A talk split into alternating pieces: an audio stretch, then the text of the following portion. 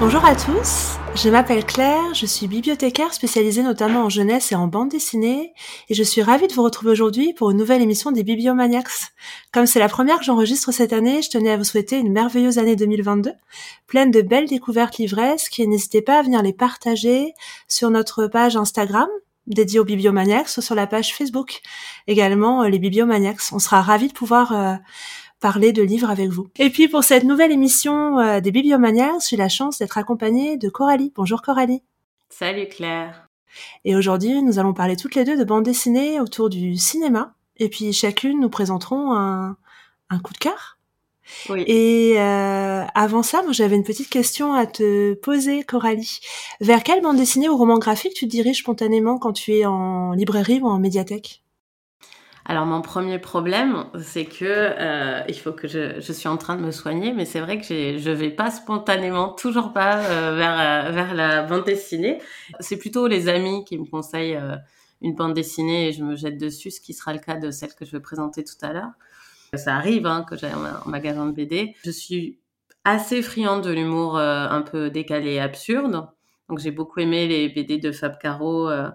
Euh, j'ai l'impression que j'ai des goûts BD qui correspondent à pas mal de lecteurs de romans. je lis beaucoup des BD que lisent beaucoup de lecteurs de romans qui sortent de l'univers BD. Je suis pas assez curieuse. Je me trouve pas, moi, assez aventureuse en, BD.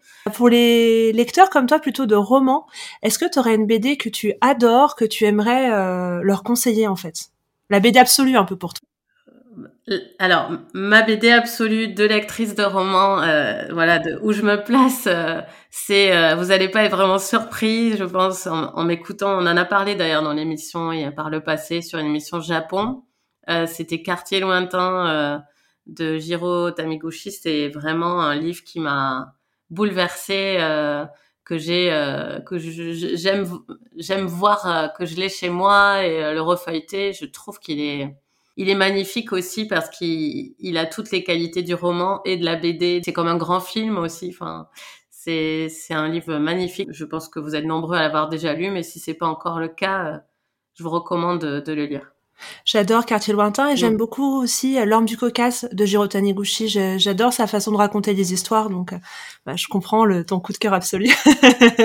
D'ailleurs, j'ai jamais osé regarder le, le film. J'ai trop eu peur d'être déçue. Il y a un film qui existe, Quartier lointain, et euh, je m'étais fait tellement d'images. Puis il y a les images du manga déjà, enfin de la bande dessinée, et, et j'avais vraiment pas envie de me faire imposer les images qu'avait en tête un réalisateur. Et je crois que j'ai bien fait parce que les critiques sont sont mitigées. Je lis beaucoup globalement de romans, de romans graphiques. Je, je vais plus facilement vers ça parce que ce, qui a tendance à me gêner en BD, c'est quand c'est trop court.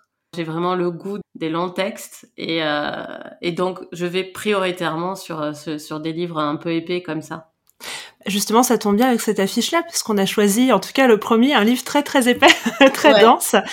Donc je vais vous présenter l'affiche. Alors on va vous parler de deux romans graphiques pour moi plutôt, euh, qui sont Alice Guy. Donc c'est un roman graphique de Catel et José-Louis Boquet, qui a été publié en 2021 aux éditions Casterman, justement les éditions de Giro, Taniguchi. Et puis euh, on va vous parler ensuite, euh, je pense d'un coup de cœur toutes les deux en tout cas, le jeune acteur 1, c'est les aventures de Vincent Lacoste au cinéma. C'est une bande dessinée de Riyad Satouf, publiée en 2021 aux éditions Les Livres du Futur, qui est sa maison d'édition.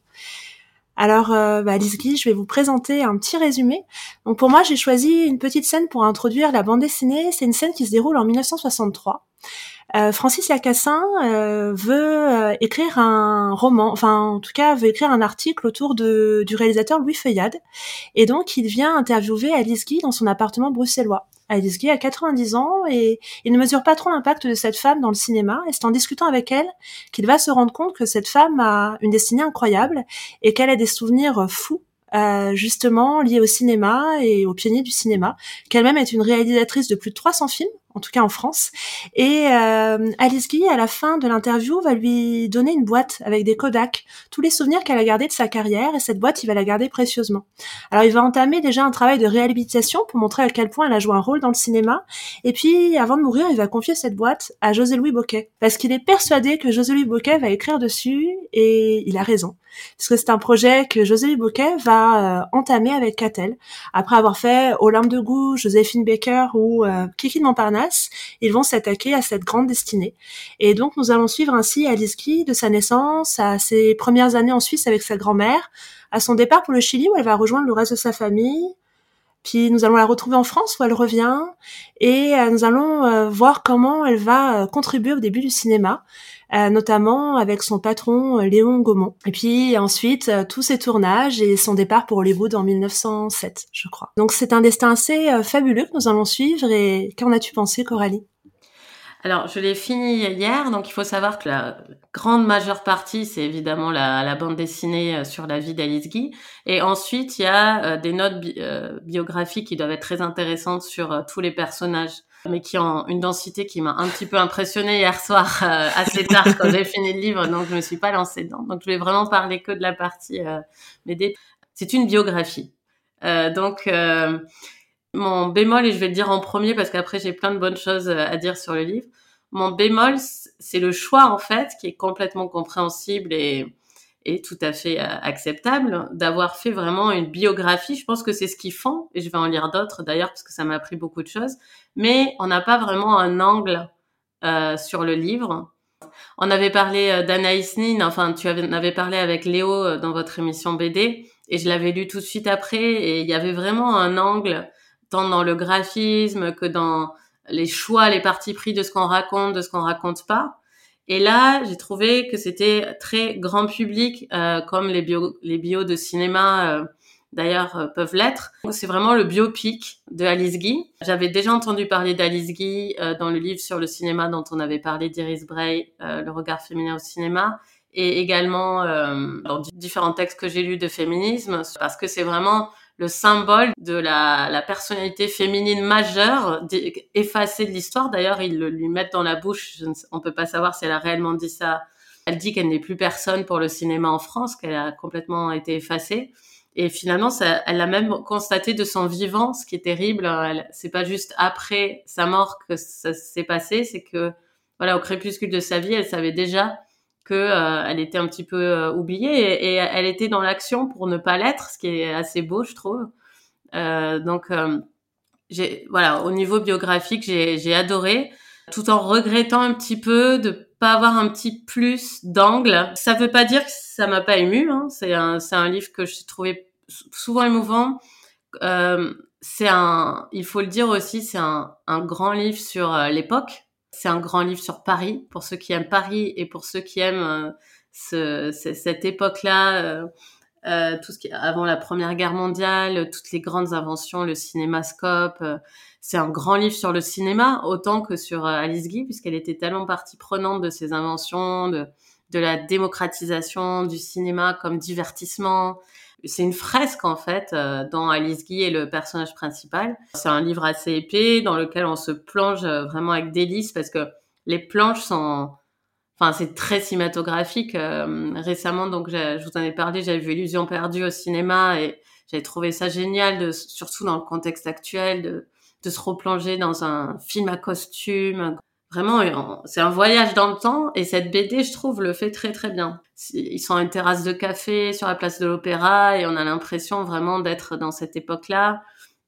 Euh, donc euh, voilà, j'ai vraiment euh, beaucoup aimé. Et au niveau de l'émotion, ce qui m'a le plus touché peut-être, c'est quand elle est petite, quand son père, parce que c'est une époque où ça se faisait beaucoup dans les bonnes familles, quand son père finalement l'éloigne du foyer pour euh, pour sa bonne éducation euh, et la met dans un couvent alors qu'elle a 6 ans et j'imaginais ma petite fille sur il y a une image là où elle est toute seule dans son lit euh, ça m'a fait penser à Princesse Sarah aussi. il y a quand même quelque chose qui est véhiculé. Enfin, il y a, vraiment une émotion que j'ai un petit peu perdue quand elle grandit et quand ça devient cinéma, cinéma, cinéma, parce que là, c'est plus vraiment elle est représentée vraiment comme une battante sans faille. euh, et je pense que c'est ce qu'elle était parce qu'on peut pas avoir fait ça sans l'être. Mais il m'a peut-être manqué quelque chose de plus intimiste. On a euh, toute une partie sur sa vie amoureuse et avec ses enfants, mais euh, c'est là qui m'a manqué l'angle sur toute cette partie euh, conquête de professionnelle. Ce qui m'avait plu au début avait un petit peu disparu à ce moment-là. Donc euh, c'est juste ma réserve sur le livre. Vous en apprendrez énormément sur Alice Guy, sur le cinéma de l'époque. Ce sera un voyage dans le temps magnifique. Je vous le recommande absolument. Mais pour ceux qui ont aimé, euh, par exemple, Anaïs Nin, c'est moins aventureux. C'est un livre vraiment beaucoup plus grand public. Oh bah, on, nos avis vont diverger. c'est bien. Alors, euh, alors déjà moi, Alice je n'ai pas lu l'essai d'Iris Bray. Euh, moi, je l'ai découverte en fait par un roman jeunesse qui date de 2016, qui est un roman de Sandrine Beau, qui parlait de Mademoiselle Alice qui inventa le cinéma. C'est un court roman jeunesse, mais j'ai trouvé ça fou de ne jamais avoir entendu parler de cette femme avant 2016, alors qu'elle a eu un rôle tellement important dans le cinéma, l'égal en fait des Frères Lumière et de Louis Feuillade par exemple, ou même de Méliès. Et je me dis que c'est quand même incroyable qu'on n'en ait pas entendu parler euh, tellement avant. Ça participe en fait, je trouve, euh, l'œuvre de Catel et Bocquet à tout ce travail de réhabilitation et de remise en avant des femmes que moi personnellement j'apprécie beaucoup. Alors, euh, je connaissais leurs ouvrages précédents. Euh, je suis une très bonne cliente de leurs ouvrages précédents parce que je j'adore les biographies et euh, parfois je les trouve trop denses en fait quand c'est euh, sous forme de gros pavés de 300-400 pages. Et là je trouve que l'équilibre entre José Louis Bocquet et Catel il est merveilleux parce qu'il y a cette densité des informations qui sont apportées de la reconstitution dont tu parlais on a l'impression d'être dans le Paris de cette époque-là et de vraiment vivre dans le monde du cinéma de cette époque-là et de comprendre toutes les évolutions. Et en même temps il y a les dessins de Catel à côté qui euh, qui apporte une douceur, qui apporte pour moi une émotion aussi, parce que je trouve que l'émotion dont tu parlais de cette euh, de ce père qui met sa petite fille euh, pour qu'elle apprenne les bonnes manières, qui se sépare d'elle et qui la sépare des siens, je trouve ça hyper émouvant. C'est à la fois montré par le texte, mais surtout par les émotions. Et moi, les émotions, j'ai j'ai la sensation de les retrouver à d'autres moments. Tu vois cette scène dont je parlais au début, la scène avec Francis et Alcassin, je trouve qu'elle est elle est pour moi très très forte. Elle arrive forcément vers la fin puisque euh, c'est euh, c'est une construction chronologique comme tu le disais. Mais pour autant je trouve que là il y a il y a cette sorte de de on sent en fait que cette femme elle est oubliée. Et je trouve qu'il y a plein de choses qui se passent dans cette scène et qu'il y a plein d'émotions qui qui passent. Alors j'aime bien leur façon aussi de de nous apprendre plein plein de choses que tu soulignais. Et euh, c'est peut-être classique mais moi ce classicisme là me me parle. C'est-à-dire que parfois j'ai envie quand je prends justement ce genre d'ouvrage là euh, de me dire je vais apprendre plein de choses. Alors je vais sentir les émotions qui ont animé, mais je sais pas si le curseur est plus sur les émotions, même si elles sont énormément là pour moi, ou plus sur tout ce que je vais apprendre. Et là, euh, j'ai trouvé que bah, finalement le curseur était à l'équilibre pour moi. Euh, voilà, mais c'est un ressenti personnel forcément. Et euh, j'ai aussi aimé certaines planches. On a l'impression que les films d'Alice Guy prennent vie. J'étais après à regarder des extraits, euh, notamment son fameux La Fée au chou, mm. et j'ai trouvé ça génial parce que la façon dont dessine Catel, on a l'impression qu'en fait les planches, mm. du coup, sont les images du film. Et je trouve ça quel travail ça a dû lui demander et quel travail aussi pour José Louis Bocquet. Donc pour moi c'est un c'est un ouvrage assez dense, certes, parce qu'il fait quand même, je pense, euh, je sais plus le nombre de pages, mais je pense 300 à 400 c'est un ouvrage qui se pas qui se dévore pour moi qui se lit euh, lentement pour bien assimiler toutes les informations. Et c'est vraiment un ouvrage qui m'a donné envie après de découvrir ce qui restait de la filmographie d'Alice Guy et, et de le partager en fait autour. Et euh, j'ai assisté à une rencontre il y a pas longtemps à la maison de la poésie euh, avec Tissou Lecoq et justement elle parlait de d'Alice Guy qui est remise en avant. exactement. Et je trouve ça très fort en fait. Alice Guy c'est vraiment le symbole et c'est j'y ai pensé quand je relisais un peu l'ouvrage c'est vraiment le symbole de quand quelque chose réussit, les hommes se l'approprient. Et c'est un peu ça en fait finalement. Euh, les débuts du cinéma, elle a sa place, elle tourne même un film incroyable, La vie du Christ. Enfin c'est un truc fou pour l'époque. Elle part à Hollywood, mais dès qu'en fait le cinéma commence à avoir un vrai succès, être encore plus diffusé, bah comme plein d'autres femmes qui réalisaient à cette époque-là, euh, elle part dans l'ombre. Et euh, c'est incroyable. en tout cas, j'espère qu'il y aura d'autres ouvrages aussi sur d'autres réalisatrices qui ont dû euh, exister à cette époque et que je ne connais pas forcément. Et euh, pour moi, en tout cas, cette bande dessinée enfin ce roman graphique, rien que pour ça, il devrait, euh, il devrait être lu. Et comme les précédents, moi je j'adore Joséphine Baker, j'adore Olympe de Gouges et j'adore aussi euh, ce qu'a fait euh, Catel sur Benoît de Gros. J'ai trouvé ça fabuleux.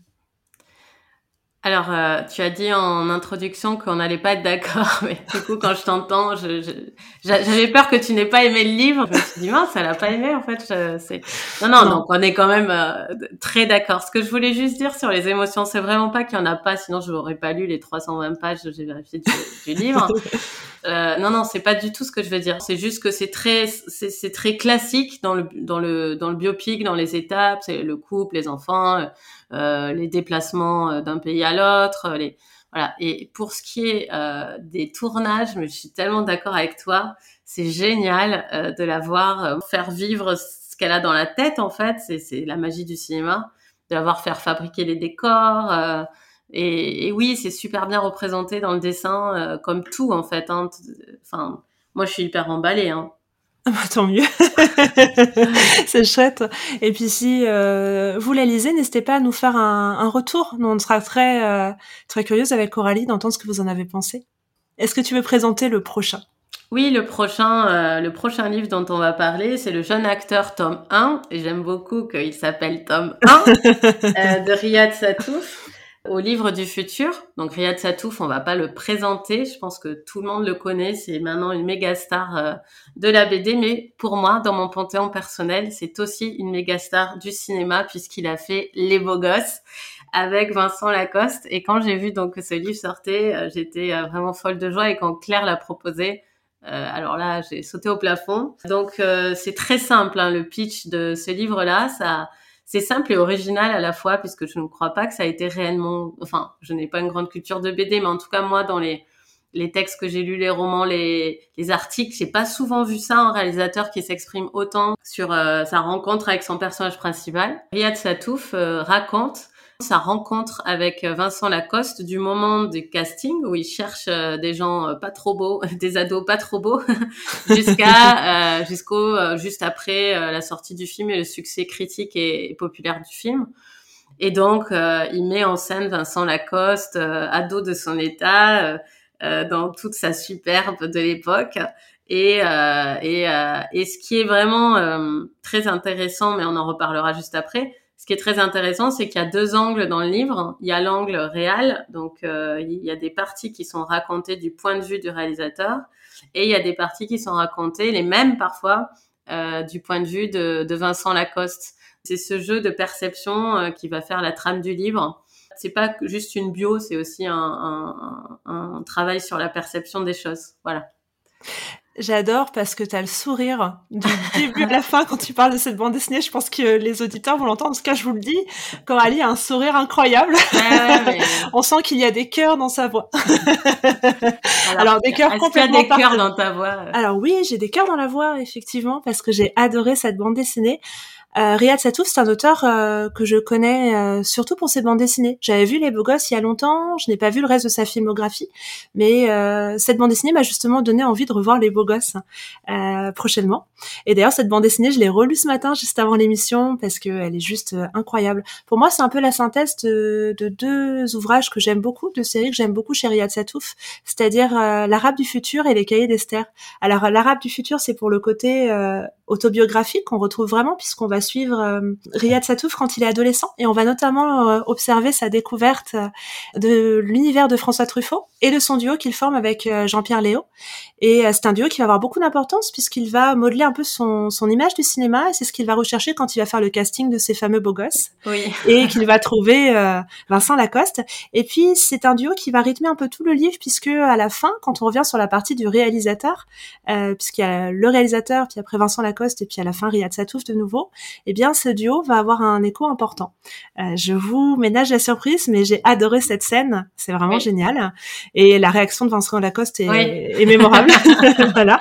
Et puis euh, bah, je disais aussi qu'il y a un côté cahier d'Esther parce que ce que tu soulignais, il y a le côté euh, chronique d'une adolescence, puisque la majeure partie du livre finalement c'est les pensées de Vincent Lacoste qu'on va suivre, comment en fait il va être casté sauvagement dans une cantine de son de son collège. Il va pas aller forcément, il va pas répondre au numéro, puis après ses potes sont sélectionnés, donc il va se dire tiens, euh, il faut moi aussi que j'aille euh, répondre au casting. Et puis, et puis euh, tu parlais du fait que parfois on voit les la même scène de deux façons différentes. Et euh, bah, je pense que la rencontre, elle est juste géniale. Quand il est assis dans le couloir, que Riyad Satouf passe devant lui, on a le point de vue de Riyad Satouf, et comment la rencontre se passe, puis après on a on a le point de vue de Vincent Lacoste. Mais j'ai éclaté de rire. Ah oui, on rit, on rit plusieurs fois dans le livre, euh, enfin tout le temps en fait. Hein. C'est un livre extrêmement drôle.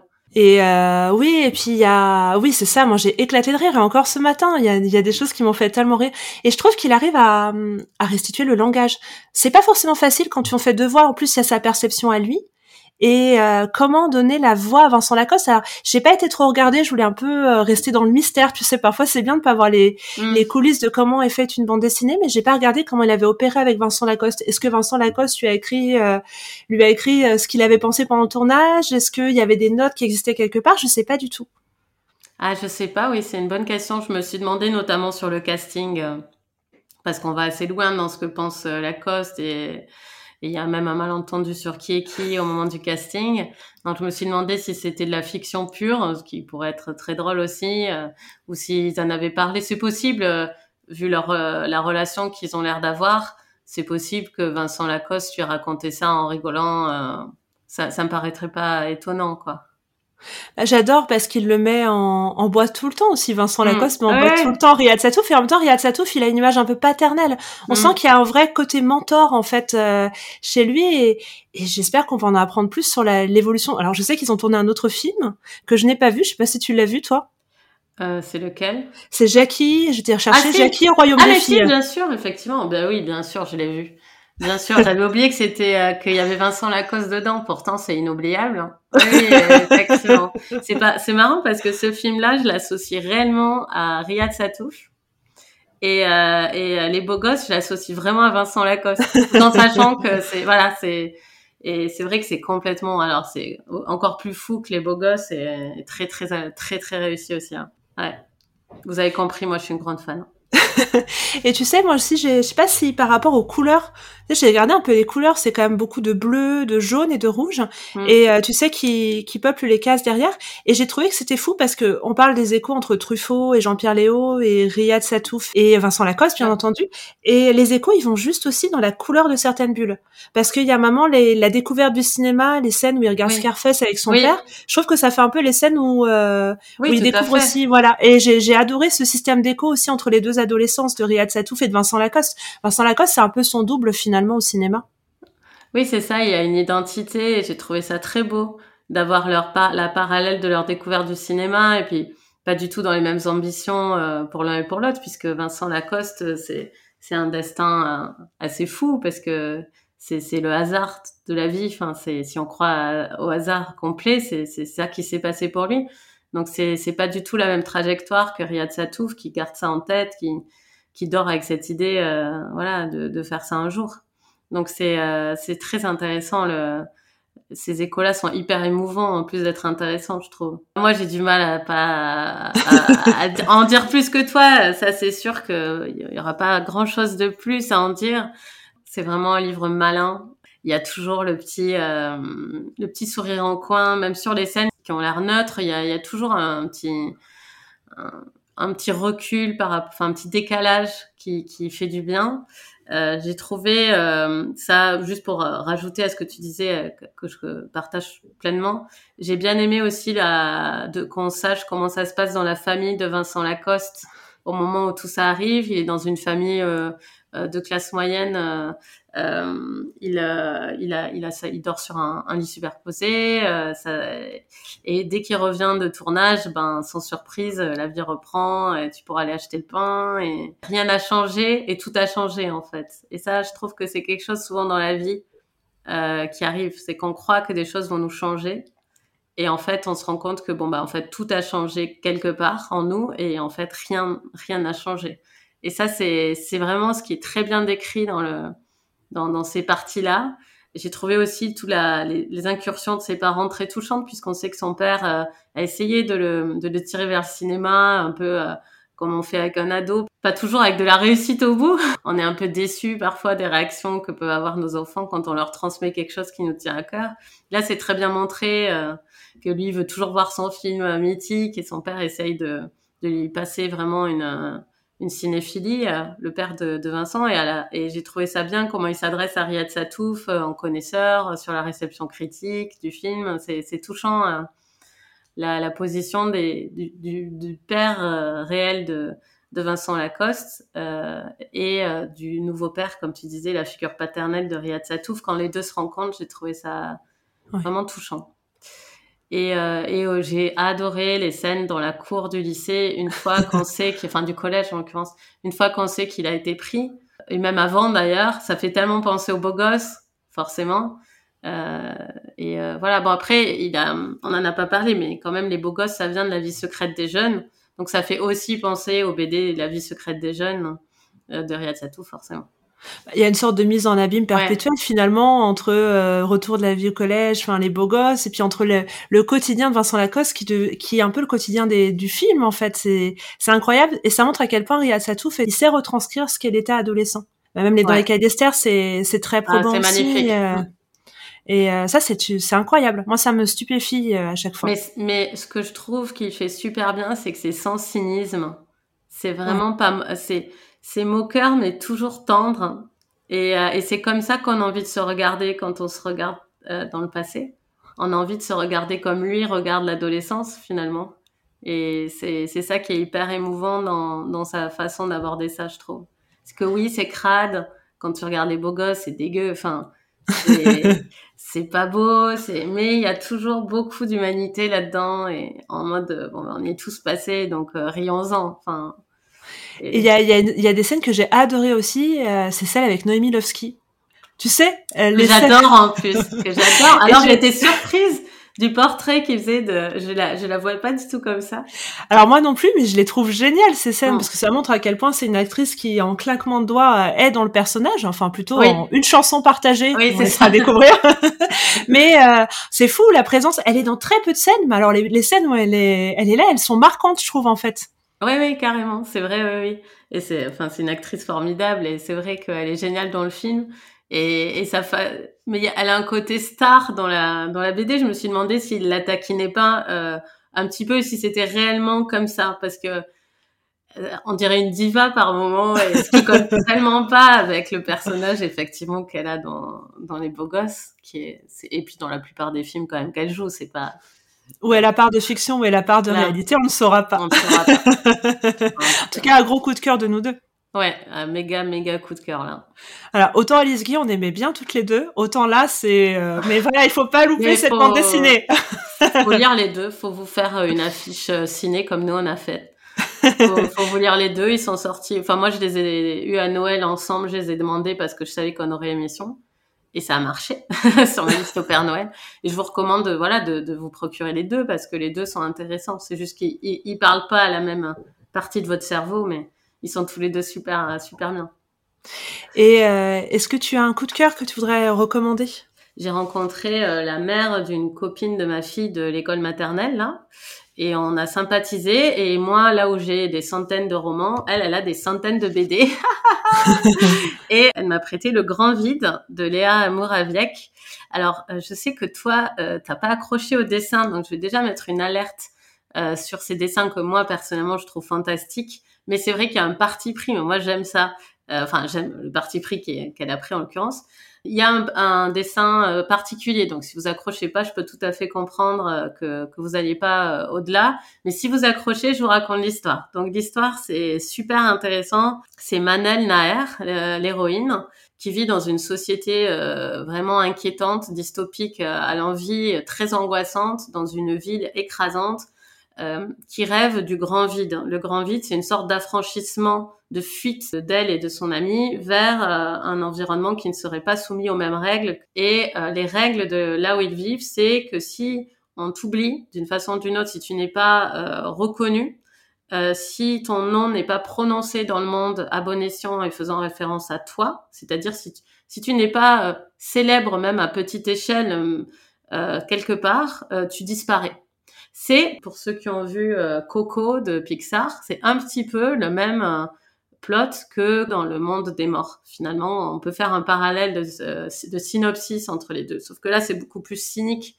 Enfin, c'est beaucoup plus âpre et dur puisque un jour, Manel Naer, qui essaye tant bien que mal le plus possible de vivre dans cette société horrible euh, en étant le plus éloigné possible de ces réglementations. Finalement, elle en devient une grande victime puisqu'une méga star qui s'appelle Manel Naer va voler toute sa présence. C'est-à-dire que le nom Manel Naer, Manel Naer ne fera plus référence qu'à cette star et plus à elle. Et donc, elle disparaît petit à petit. Et comme elle-même ne fournit pas assez d'efforts, et c'est sa mère lui a pourtant répété, elle l'amène à des cérémonies ou pour, pour euh, essayer de gonfler son nom. Au fur et à mesure des, des années, elle, a essayé de se tenir à l'écart de ça. Et finalement, pour sa survie, elle va devoir absolument rentrer dans le système oublier euh, ses envies du grand vide, euh, malheureusement, parce que c'est une question de survie. Il faut qu'elle qu'elle acquiert de la de la présence, ça s'appelle. La présence, c'est comme de l'argent. Les gens la demandent dans la rue. Euh, il y a des noms écrits partout. En fait, les publicités sont aussi des publicités juste pour des noms, parce que si tu lis le nom, bah, tu as un peu de présence. Enfin, et, et dans le conte de l'ironie de ce monde que je trouve passionnant, c'est que Manel Naer travaille pour une société privée qui permet aux gens de sous-traiter un petit peu de présence. C'est-à-dire qu'elle doit lire des noms toute la journée euh, pour que les gens gagnent un petit peu de présence, juste parce qu'ils ont payé un service pour pas disparaître. C'est quand même super euh, intéressant sur ce que, ça dit de notre société actuelle et d'un point de vue graphique. Euh, je m'arrêterai là ensuite pour te laisser donner ton cœur, mais j'ai beaucoup aimé. D'un point de vue graphique, euh, j'ai trouvé ça génial parce que les personnages sont hyper liquides c'est vraiment un dessin liquide qui parfois au début, faut, même un peu s'habituer parce qu'il y a des, du coup, des scènes d'action, enfin des, des actions qui font qui sont pas forcément lisibles. Mais au fur et à mesure du livre, ça, ça passe, on, s'habitue réellement. On dirait qu'on est dans le cauchemar de quelqu'un d'autre et qu'on essaye de, de comprendre euh, quelque chose. Et moi, j'adore ça. Euh, c'est vraiment une expérience autant graphique que euh, littéraire parce que euh, c'est, elle a créé tout un univers Enfin, moi, je trouve ça remarquable. C'est un premier livre. C'est d'une audace folle d'avoir créé tout un univers et, et en plus de graphiquement euh, euh, imposer un style comme ça dès, dès un premier album. Euh, encore une fois, je suis pas une spécialiste, mais j'ai quand même lu pas mal de BD. Et je trouve qu'il y a un truc on peut pas oublier qu'on ait aimé ou qu'on n'ait pas aimé, on peut pas oublier euh, le style de Léa Moraviec sur sur cet album mon seul bémol, et ça va recouper, ça fera un, une boucle parfaite, il est trop court. Pourtant, il n'est pas court. Euh, c'est une assez grosse BD, mais il est tellement ambitieux que euh, la trame que je vous ai expliquée, quand même, vous vous rendez compte, pour une BD, il se passe quand même énormément de choses.